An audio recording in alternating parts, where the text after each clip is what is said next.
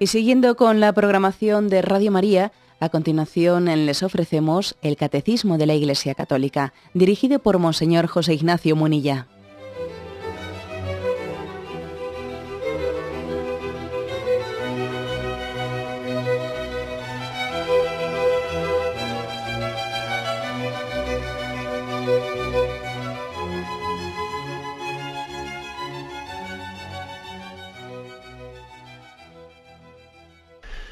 Cordial saludo a todos los oyentes de Radio María.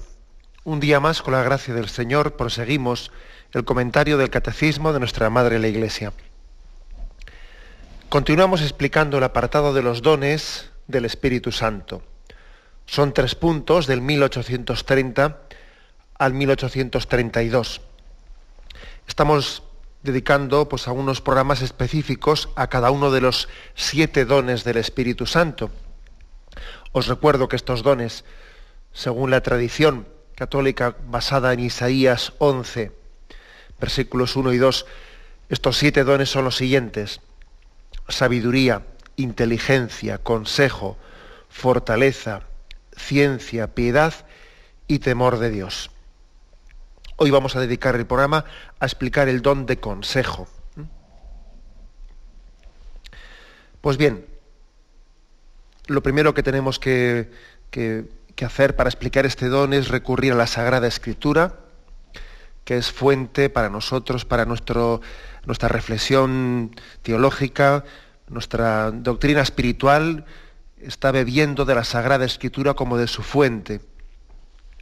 Y lo primero que vemos en la Sagrada Escritura, por ejemplo en Isaías capítulo 55, versículo 8, lo primero que vemos es cómo eh, el Señor nos recuerda que hay una gran distancia entre el pensamiento de los hombres y el pensamiento de Dios. Dice el Señor a través de Isaías, no son mis pensamientos vuestros pensamientos, ni mis caminos vuestros caminos. Acordaros de esa famosa frase del Señor a Pedro, ¿no? en aquella reprensión que le hizo cuando Pedro se quería apartar del camino o quería apartarle a Jesús del camino de la cruz. Aquella reprensión, tú Pedro piensas como los hombres, no piensas como Dios. Tus pensamientos son humanos, mundanos. ¿no? Hay una gran distancia, lógicamente, entre los pensamientos del hombre y los pensamientos de Dios hay una lógica muy distinta ¿no? entre la lógica del hombre, la lógica humana, y la lógica, si podíamos utilizar esa palabra, ¿no? la lógica divina, la forma de pensar de Dios, hasta el punto de lo que, hasta el punto de que lo que nosotros estimamos como prudente es necio para Dios. Y lo que es prudente para Dios, nosotros muchas veces nos parece una locura, ¿no? Fijaros cómo eh, el caso de la cruz concreta, ¿no? que dice San Pablo recuerda que es locura para los judíos, perdón, escándalo para los judíos y necedad para los gentiles.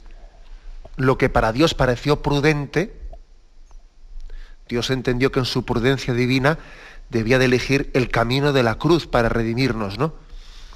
Y esa era la lógica divina que para nosotros era algo incomprensible, ¿no? Escándalo para los judíos, porque ellos decían, pero ¿cómo es posible que el Dios Todopoderoso, el Dios que se ha revelado en el Sinaí, elija el camino de la cruz? Eso es un escándalo. Y una necedad para los griegos, para los gentiles, que decían, pero qué estupidez, ¿cómo es posible que, que el sufrimiento, que el mal sea camino del bien? Qué estupidez, ¿no? Bueno, pues la lógica divina es distinta a la lógica de los hombres. Como Dios dista de los hombres, también sus caminos distan de los nuestros. Acordaros que en el Evangelio se narra allí en Marcos 3:21 cómo los mismos parientes de Jesús llegaron a pensar que estaba trastornado y fueron a donde él a intentar, a intentar apartarle, ¿no? Y Jesús, pues bueno, pues siguió su camino. Hay, por lo tanto, una inteligencia inescrutable para nosotros, ¿no? De no ser que tengamos ese don de Dios, ese don de poder entrar en los pensamientos de Dios. Por eso es tan importante el don de consejo, porque el don de consejo de, una manera, nos permite pensar según esa visión de Dios. ¿no? Bueno, pues aquí tenemos muchos textos, eh, textos que nos están que nos están recordando cómo Dios eligió la necedad del mundo para confundir a los sabios. Por ejemplo, Romanos 11, versículos 31 y 32. Oh profundidad de la riqueza, de la sabiduría y de la ciencia de Dios, qué insondables son sus juicios e inescrutables sus caminos. Porque ¿quién conoció el pensamiento del Señor? ¿Quién fue su consejero? Romanos 9:20. ¿Quién eres tú para pedir cuentas a Dios? Claro, ¿quién eres tú para pedirle cuentas a Dios? Pero tú no eres consciente de que los caminos de Dios te superan. Por lo tanto, no siendo tanta la distancia ¿no? entre, entre Dios y el hombre, pues lógicamente hay una distancia grande entre sus pensamientos y los nuestros, ¿no? ¿Y en cuál es la consecuencia? Pues lo que estamos diciendo, que se hace, que tenemos que pedir y ser mendigos del don, del don de consejo, para poder captar ¿no? esa, esa mente de Dios. El hombre santo es aquel que, que tiene el don de discernimiento para pensar y para intuir, ¿no? y para percibir y para tener la sensibilidad de Dios. El hombre de Dios, un hombre de Dios es aquel que, que, tiene no la lógica humana, ¿no? sino la lógica divina. Por tanto, ¿no? el buen juicio, que nos permite orientar la propia vida por el camino de Dios, sin desvío eh, ni engaño alguno, pues pues tenemos que buscarlo como un bien supremo. Eso es, eso es un don máximo, ¿no?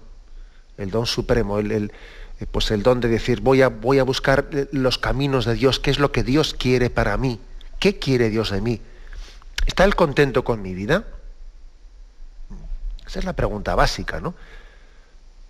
¿Estoy yo caminando conforme a sus designios? ¿Estoy caminando en balde? ¿Estoy andando y esforzándome pues, en cosas que que no son las que Dios quiere para mí? ¿Cuál es el consejo que Dios me da, ¿no? la luz que, bajo la cual Él quiere que yo me, me oriente? Vamos a ver, pues por lo tanto, aquí una, consecuencia bien clara, que el don de consejo tiene que ser pedido a Dios con humildad. Si hay tanta distancia ¿no? entre los pensamientos del hombre y los pensamientos de Dios, pues solamente con con este don de consejo el hombre puede conducirse y hay que ser muy humilde pidiéndolo. Algunos textos. Proverbios 21:30. No hay sabiduría, ni inteligencia, ni consejo humano que valga delante del Señor. Por lo tanto, mucha humildad. Job 12:13. Suyo es el consejo suya la prudencia. Por lo tanto, a pedirla y a ser muy humilde, ¿eh? entendiendo que de la carne y la sangre nuestra no va a salir ese, pues ese, eh, esa prudencia. No, es suya. Dice, suyo es el consejo, suya es la prudencia. Por ejemplo, Salmo 43, versículo 3. Envía tu luz y tu verdad que ellas me guíen y me conduzcan hasta tu monte santo, hasta tu morada. Un salmo precioso, ¿eh? en el que habla de cómo el hombre tiene que ser conducido, como un niño también al que le llevan de la mano. ¿no? Salmo 73, versículo 23 y 24. Yo siempre estaré contigo. Tú has tomado mi mano derecha, me guías según tus planes y me llevas a un destino glorioso. Dios no deja en la, en la oscuridad a los que le buscan sinceramente. Yo suelo decir, bueno, una expresión así un poco eh, de esas llamativas, que al Señor no le gusta jugar al escondite, no, Él se muestra a los que le buscan con humildad y con perseverancia, a los que piden el consejo. Otro texto, bueno, una referencia importante es que mm, una referencia a San Juan de la Cruz. Eh, permitidmela en este momento, aunque estemos hablando de la Sagrada Escritura, y mezcle en este momento pues, un, pues, un texto de, de nuestra tradición espiritual pues, con, la, con la Sagrada Escritura. San Juan de la Cruz tiene pues, una expresión que, hablando de esa purificación que tiene que haber en nosotros, ¿no? de, de, para, tener, para pensar como, como Dios y no pensar como los hombres, para que nuestro criterio no sea el que nace de la carne y de la sangre, sino que nuestro criterio sea conforme a la luz de la revelación, ¿no? conforme al Señor nos va indicando su camino. Bueno, pues San Juan de la Cruz tiene una expresión que dice, para venir a lo que no sabes, has de ir por donde no sabes. ¿Qué quiere decir esa expresión de San Juan de la Cruz? Bueno, que para ir, para ir a Dios, que, Dios supera ¿no? nuestro, nuestro camino, ¿no? O sea, para ir a Dios, para ir a donde no sabes, porque Dios supera tu conocimiento y es un misterio que tú no controlas, o sea, para ir a donde no sabes, tienes que ir por donde no sabes. O sea, es decir, a ver si resulta que pretendes tú que tus caminos, tus discernimientos, o sea, lo que tú entiendes que es lo prudente, lo conveniente, va a ser el camino para ir a un, sitio que te supera totalmente. No, dice él, para ir a donde no sabes, para ir a Dios, que es un misterio que te supera, tienes que ir por donde no sabes, es decir, por un camino que, que supera tu prudencia humana, que es el camino de la cruz. Que lógicamente es el camino que tú no sabes, ya te lo irá descubriendo Dios. Es una frase impresionante, ¿eh? esta de San Juan de la Cruz. ¿Qué quiere decir? Pues que hay que pedir el don de consejo para ver qué camino es el, es el que el Señor, el Señor en su providencia nos va a ir descubriendo y cómo discernirlo y cómo ir encontrando la voluntad concreta de Dios para nosotros. ¿no? En resumen, que el buen consejo, el don de consejo, tiene que ser buscado en la palabra divina. Lámpara es tu palabra para mis pasos, luz en mi sendero. Eh, Salmo 118. ¿Eso qué supone? Pues un camino de purificación. Si decimos eso de que lámpara es tu palabra para mis pasos, si, si yo quiero que Dios me ilumine, lo que tendré que hacer es purificar, purificar mi, mm, mi mirada, o purificar mi corazón, que están sucios por el pecado. No puedo, mm, es imposible que Dios me ilumine si al mismo tiempo no hay una labor de purificación. Si tu ojo está sano, todo tu cuerpo estará luminoso, pero si tu ojo está malo, todo tu cuerpo estará a oscuras. Luego es importante la purificación para que Dios nos ilumine. Y este es un don que tenemos que pedir todos, todos. Y un proceso de purificación que tenemos que hacer todos. El don de consejo lo necesitamos todos.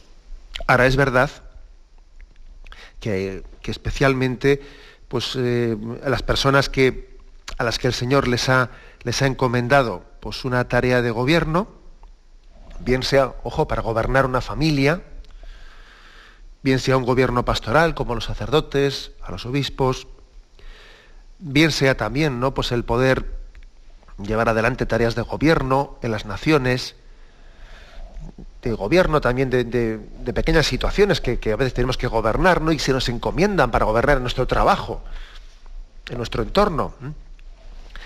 Eh, las personas a las que el Señor nos ha encomendado ¿no? tareas de gobierno en un contexto social, familiar, político, eclesial, en el que fuere, ¿no?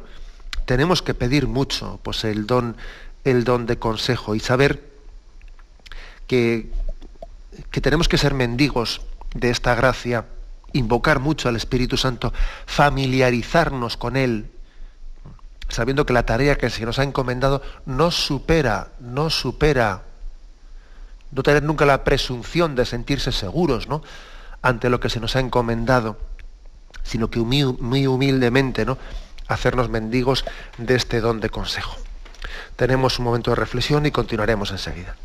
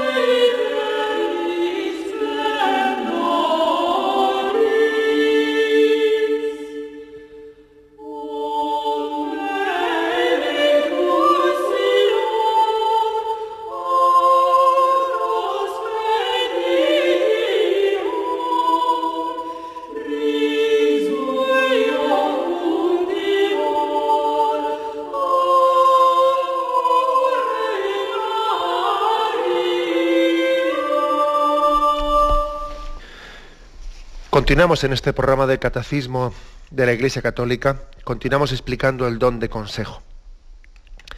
El don de consejo es un hábito sobrenatural por el que la persona, por obra del Espíritu Santo, intuye en las distintas circunstancias de la vida, intuye con prontitud y con seguridad lo que es voluntad de Dios, es decir, lo que conviene hacer en orden al fin sobrenatural. Esa podría ser una definición muy exacta de, lo que es el don de consejo. Un hábito sobrenatural que el Señor infunde en el entendimiento, en la razón, y el Espíritu Santo lo que hace nos permite intuir ¿eh? con, con, facilidad, con prontitud, ¿no? qué es lo que Dios quiere de nosotros en ese caso concreto. ¿Cuáles son los vicios opuestos? Los vicios opuestos a este don de consejo. Pues hombre, los vicios opuestos son la precipitación, muy típica ¿eh? entre nosotros. La precipitación, pues que hoy en día además yo creo que, eso de la precipitación, la impulsividad, etcétera, con tanta ansiedad y como tenemos, ¿no? Es casi yo diría un signo de estos tiempos, ¿no? Desequilibrados. La impulsividad, la prisa, hacer las cosas sin consultarlas, ¿no? sin aconsejarse de nadie. Y luego, según las estamos haciendo, ya las estamos lamentando, ¿no? No tener la capacidad de saber esperar de. Eh, no, sino llevarnos por la, por la impulsividad. Es un vicio muy extendido, eh, muy extendido entre nosotros. Pero ojo que también eh, es un vicio también contrario al don de consejo, el de la excesiva lentitud. ¿eh? También, o sea, la excesiva lentitud también es un pecado o es un vicio opuesto. Porque a veces puede ocurrir que por temor, que por, por miedo, por dejarnos arrastrar por la tentación del miedo, ojo que el miedo es una tentación,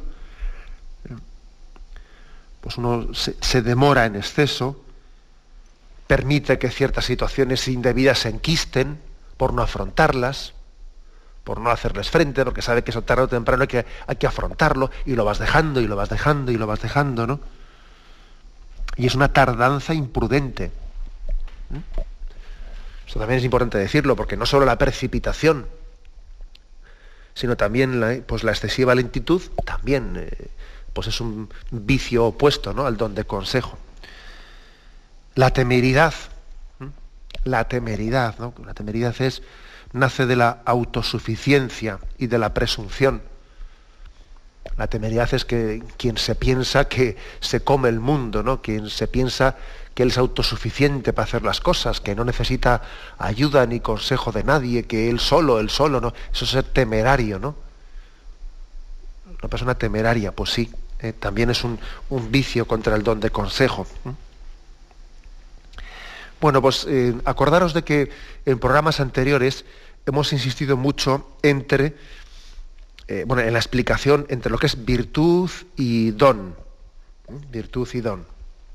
Y poníamos ese ejemplo de cómo la virtud supone pues, que, pues, que el hombre tiene que conducirse en ella ejercitando todas sus potencias y, y haciendo todo el esfuerzo para ejercitarlas. Poníamos el ejemplo de la barca que se mueve con los remos y decíamos como en el don, cuando actúan los dones, eh, pues e, es el propio Espíritu Santo el que actúa en nosotros, no el que toma las riendas. Y en el ejemplo es cuando la barca se mueve, no ya con los remos, sino cuando sopla el viento y las, y las velas se, ven henchidas y, el barco se mueve con facilidad. ¿no? Bueno, pues así también, en este caso concreto del consejo, eh, la virtud es al don lo que la prudencia es al don de consejo, es decir, la virtud es la virtud de la prudencia, pero cuando ya se convierte en don es el don de consejo. Por cierto, eh, para que la virtud de la prudencia llegue a su perfección, necesita del don de consejo. Si no, por sí sola, la virtud de la prudencia eh, no llega a su perfección. La virtud es la que nosotros vamos ahí conduciendo por, la gracia de Dios, ¿no? Pero es que al final, si el propio Espíritu Santo no toma las riendas y no nos da el don de consejo, la virtud de la prudencia se queda incompleta, ¿no? Se queda sin rematarse. ¿Mm? Es importante que tengamos en cuenta esto. ¿Por qué? Porque la virtud de la prudencia juzga laboriosamente a la luz de la fe. O sea, eh, la fe le ilumina, pero es que es algo laborioso. Laborioso porque en primer lugar la virtud de la prudencia eh, se, suele ver muy condicionada por el temperamento propio. O sea, el hecho de que alguien tenga un temperamento, pues, por ejemplo, perezoso, ¿eh? o más bien primario, un poco, que es un poco primario o es un poco secundario, ¿no? Primario me refiero a alguien que es muy impulsivo, ¿no? O más bien secundario. O sea, el hecho de que eh, el propio carácter influye mucho en cómo alguien puede vivir y ejercitar la virtud de la prudencia. Influye mucho, demasiado influye. ¿eh? Pero sin embargo, cuando actúa el don del Espíritu Santo, el don del Espíritu Santo supera el carácter que tengamos, porque ya es el propio Espíritu Santo el que, el que te está dirigiendo, claro. Y ya aunque seas impulsivo, aunque seas de un tono perezoso, aunque seas de un tal, ya tu carácter influye poco, porque es que es el don de consejo, gracias a Dios, ¿no? El que completa y complementa lo que la virtud de la prudencia tenía muchas dificultades, ¿no? Para llevar a término. También la virtud de la prudencia, pues lógicamente está muy condicionada por las informaciones parciales que recibe, inexactas a veces, claro, si, si a alguien le dan informaciones mal dadas, a ver cómo él va, va a ejercitar bien la virtud de la prudencia, porque es que le han informado mal y entonces, claro, es así, eso es súper lógico, ¿no? Además no, no es culpable de ello. Si le han informado mal, sin embargo el don de consejo es capaz de ver más allá de... porque es que es el propio Espíritu Santo el que está en nosotros dándonos una intuición. No es ya lo que te han dicho, es que, es que el Espíritu Santo supera ¿no? esos datos. Otra, cosa además en la, que, en la que se ve que hay una diferencia grande entre la virtud de la prudencia y el don de consejo, pues que, pues que se ve que cuando eh, estamos hablando a nivel de don y no de virtud, pues se intuye en cada caso concreto, pues eh, el Espíritu Santo da una intuición muy grande eh, sobre lo que conviene en cada caso, con rapidez y con un seguro discernimiento. Es muy intuitivo, ¿no? El don de consejo es intuitivo, así como la virtud de la prudencia supone un razonamiento largo, a ver, pros y contras, etcétera, ¿no? Y la virtud de la prudencia pues tiene que estar haciendo un trabajo laborioso y, largo. La virtud, perdón, la virtud no, el don de consejo es muy intuitivo y con toda facilidad le permite a uno ver una cosa, ¿no? Y uno dice, pero lo, veo claro, claro, es que el Espíritu Santo te ha iluminado. Cuando uno tiene esa, esa, luz interior de ver claro una cosa, ¿no? Bueno, pues este es un discernimiento que creo que es, que es, que es hermoso. ¿eh? es ya, un, digamos, un modo divino de poder operar en esta vida. La consecuencia es, ¿no? Sin el don de consejo, sin ese don de consejo, ¿cómo podrá el hombre? ¿Cómo podremos, no? Eh, pues discernir las circunstancias con, con, rapidez, ¿no? Que a veces son complejas las circunstancias. ¿Cómo podremos conocer con seguridad la voluntad de Dios? ¿Cómo distinguiremos la voluntad de Dios de mis inclinaciones y, de mis elucubraciones, ¿no? Y de mis ocurrencias, que a veces suelo decir que solemos confundir lo, que Dios me ilumina con mis ocurrencias, y no lo mismo, ¿eh? Uno puede equivocarse y puede eh, confundir ocurrencia con iluminación de Dios. Entonces, hace falta don de consejo y pedirlo mucho y orarlo, ¿no? y, y saber que solamente en la oración no vamos, vamos a obtener ese don, ese don tan grande y tan precioso.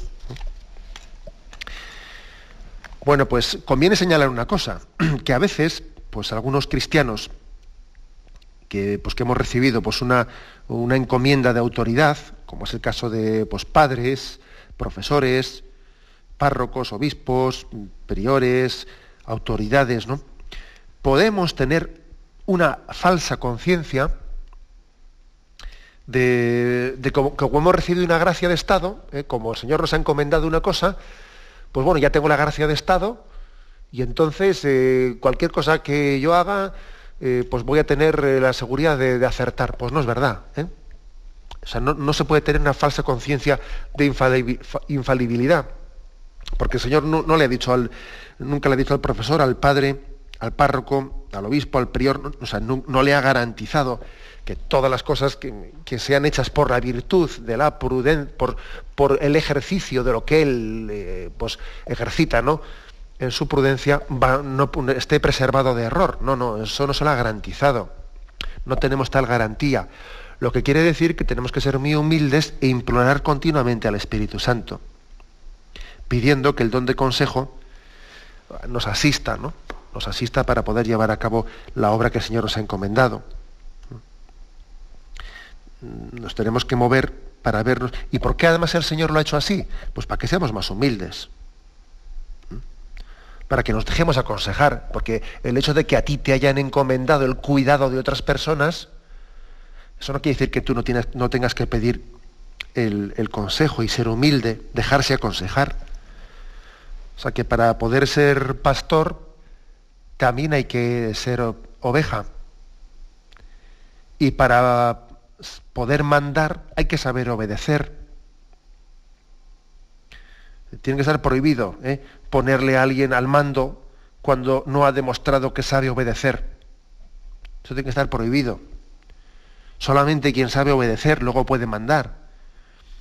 Y solamente quien, quien es oveja dócil puede ser pastor. Bueno, esa es la teoría. Luego, por desgracia, en, el día a día no, cumplimos ese ideal como debiéramos, pero, pero es, esto es claro. ¿eh? O sea, tenemos que no confiarnos indebidamente en que ya tengo la gracia de Estado, ya tengo la gracia de Estado. No, un momento. ¿eh? Tú serás padre, serás profesor, serás sacerdote, serás un alcalde, un alcalde, un concejal, pero ojo, no por el hecho de tener esa, ese Estado tú tienes que tener la presunción de que la gracia de Estado te preserva de todos tus errores. No, no, tú puedes meter la pata. ¿Por qué se puedes meter la pata? Y tienes que pedir mucho la gracia del Espíritu Santo y pedirla, ¿no? Bueno, de aquí en la tradición de la Iglesia se ha derivado una cosa, ¿no? En la historia de la Iglesia, que es em, el discernimiento de espíritus. O sea, la Iglesia primitiva, y al monacato de los primeros siglos, fue eh, poco a poco elaborando lo que se llamaba discernimiento de espíritus. O sea, cómo eh, a través de, este, de las luces que nos da el don de consejo, cómo vamos discerniendo la voluntad de Dios. Discernimiento de espíritus, ¿no? Bueno, pues esto fue en, muchos maestros monacales, fueron incluso haciendo reglas de discernimiento de espíritu. Juan Casiano, que fue uno, de los padres monacales, y San Ignacio de Loyola en sus ejercicios. Eh, él allí recoge las reglas de discernimiento, ¿no? ¿Mm? Pues, este, por, esa conciencia de que es muy importante pues, el, ir viendo cómo, por dónde sopla el Señor, cómo nos ilumina en nuestro camino. En cualquier caso, eh, conviene señalar eh, que el don de consejo muchas veces actúa no solamente por iluminación directa hacia nosotros, sino también con la mediación de otras personas. ¿eh? O sea, el Señor, el, don de consejo se te puede dar a ti directamente para que tú em, tengas la capacidad resolutiva en un tema en el que quieres ver qué querrá Dios de ti, te lo puede dar directamente, o también el don de consejo te puede estar aconsejando a través de otras personas a través de una mediación. El Señor te aconseja a ti. Por ejemplo, el caso de Santa Teresa de Jesús. Santa Teresa de Jesús tenía ese don de consejo por, el doble camino. Ella recibía muchas luces del Señor, ¿no? En las que le, hablaba a su corazón y, le, y, le, manifestaba su voluntad, ¿no? Pero ella tenía la costumbre de someter sus asuntos los asuntos más íntimos a los confesores. Y en caso de conflicto, es curioso esto, ¿eh? en caso de conflicto entre lo que ella había intuido que el Señor le pedía ya en concreto y lo que el confesor le aconsejaba, ella se atenía siempre a la mediación del confesor, a la mediación del, del consejero. Y decía, cuidado, pues porque si, eh, cuidado porque yo puedo ser engañada si si me dejo llevar por las luces, por lo que yo creo que he intuido que el Señor me dice, en directo, sin cotejarlo, sin de alguna manera comprobarlo, autentificarlo a través del consejo pues, del director espiritual, del confesor. Ella siempre quería que las luces directas que el Señor le daba fuesen después también cotejadas, fuesen eh, de alguna manera comprobadas a través del consejo del, director espiritual. Bueno, este fue siempre el proceder de Santa Teresa de Jesús. Y le fue bien, ¿eh? Le fue bien. Es verdad que ha habido otros santos que, no han tenido igual tanto eh, pues un camino tan de cotejar todo con el director espiritual. Había otros santos que han tenido pues una como Santa Teresita de Lisieux, también carmelita, por cierto, ¿no? Que ella pues bueno, pues no tuvo esa, ese trato tan, tan grande de dirección espiritual como tenía Santa Teresa de Jesús con sus confesores. Pero es cierto también que Santa Teresa de Jesús, ella tenía que hacer muchas fundaciones, o sea, fue fundadora, no fue el caso de Santa Teresita de Lisieux, que ella no, pues bueno, sencillamente toda, su vida se, fue en, aquel Carmelo de Lisieux y no le encomendó el Señor tantas, eh, bueno, pues tantos retos en la vida de... Y entonces parece lógico que buscase más consejeros y pidiese más opiniones y cotejase ¿no? esas inspiraciones interiores, es más, las cotejase Santa Teresa de Jesús que Santa Teresita, que la primera pues, pues tenía, tenía más riesgos de, de poderse equivocar, ¿no? Bueno, pues eh, eso es así, es un matiz importante, que el, el, don de consejo uno puede recibirlo directamente o también a través de, un consejero. Como también hay que decir que, que el don de consejo puede servirle para iluminarnos en nuestra conducta propia o también para iluminar a otras personas que Dios nos ha confiado. O sea, Dios te puede dar un consejo para ti mismo o también un consejo para dárselo a los demás. Bien, tenemos un momento de reflexión y continuaremos enseguida.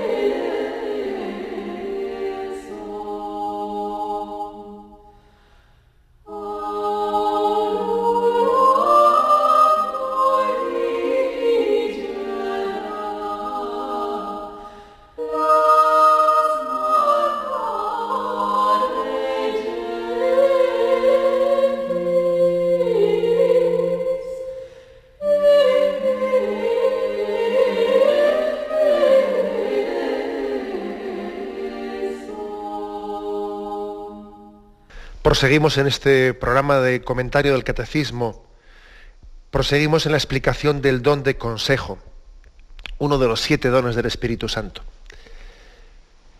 Pues una, estamos insistiendo una y otra vez, eh, pues que el don de consejo tiene que ser pedido, también tiene que ser procurado.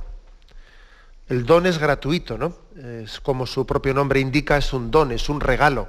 Ahora es verdad que ese regalo uno puede estar mm, bien dispuesto para recibirlo, puede tener unas, pues unos, unas dificultades que casi le incapacitan para recibir un don. Le incapacitan para ello, ¿no? Entonces, ¿qué, qué disposiciones, cómo el hombre puede trabajar, ¿no? ¿Qué pasos concretos podemos dar para procurar recibir este don? ¿Mm? Cinco consejos concretos. El primero, la oración continua. Pedid y se os dará. ¿eh? Eso ya ves que lo insistimos hasta la saciedad. ¿eh? Vivir en presencia de Dios.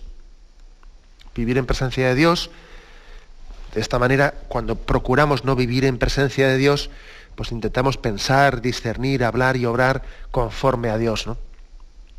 Es mucho más fácil que el Señor te aconseje si vives en su presencia. Si tú vives en presencia de tus propios pensamientos y de tus propios líos mentales, luego a ver cómo el Señor te da el don de consejo. Sin embargo, si vives en su presencia, si en todo momento estás dejándote mirar por Dios, es más fácil que te aconseje. Segundo consejo, ¿no?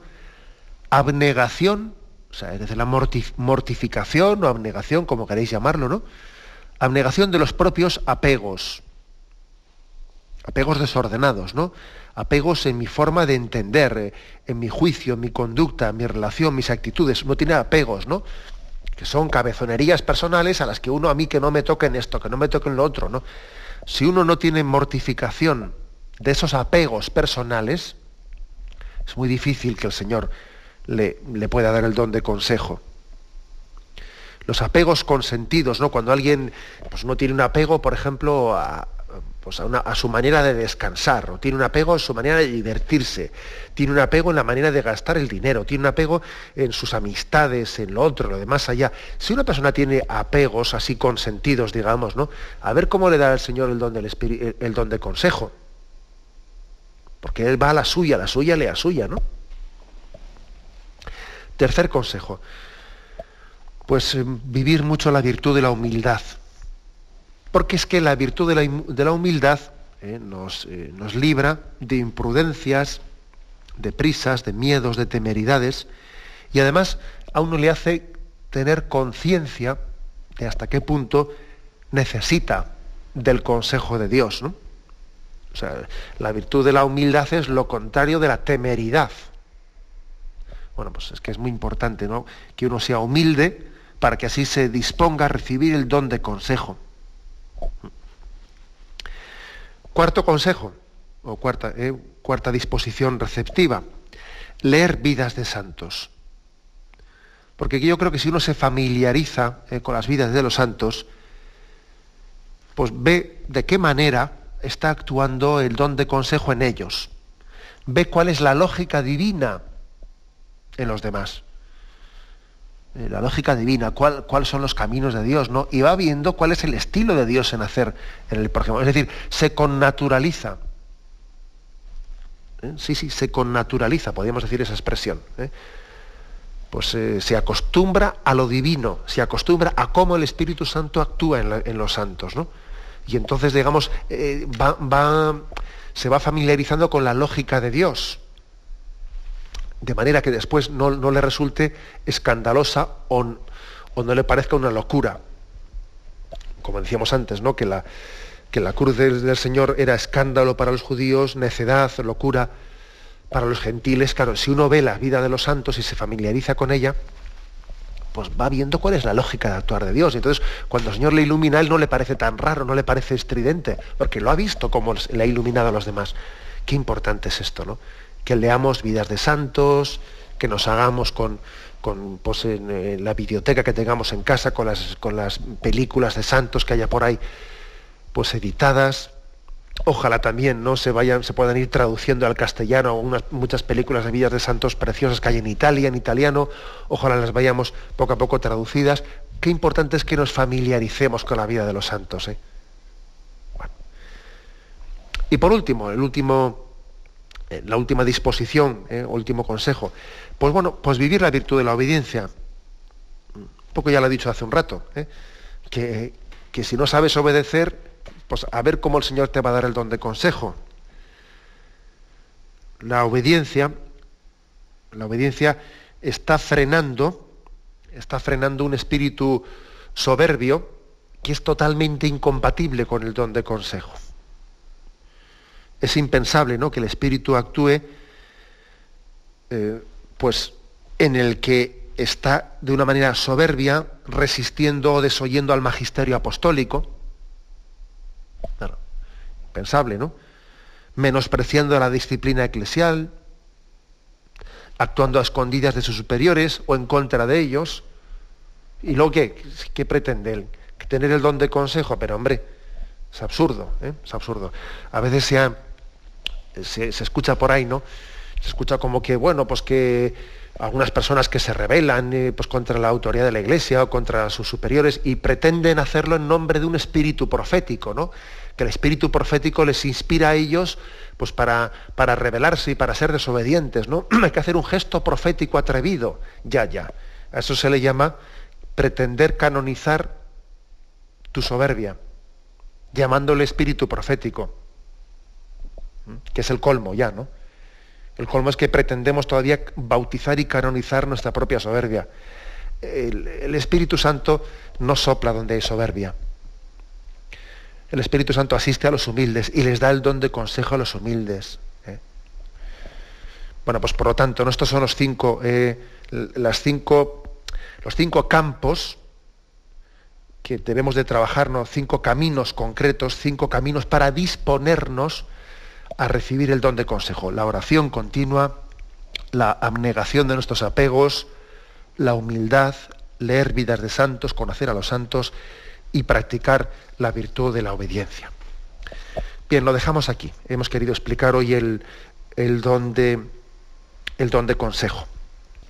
Me despido con la bendición de Dios Todopoderoso, Padre, Hijo y Espíritu Santo, descienda sobre vosotros. Alabado sea Jesucristo.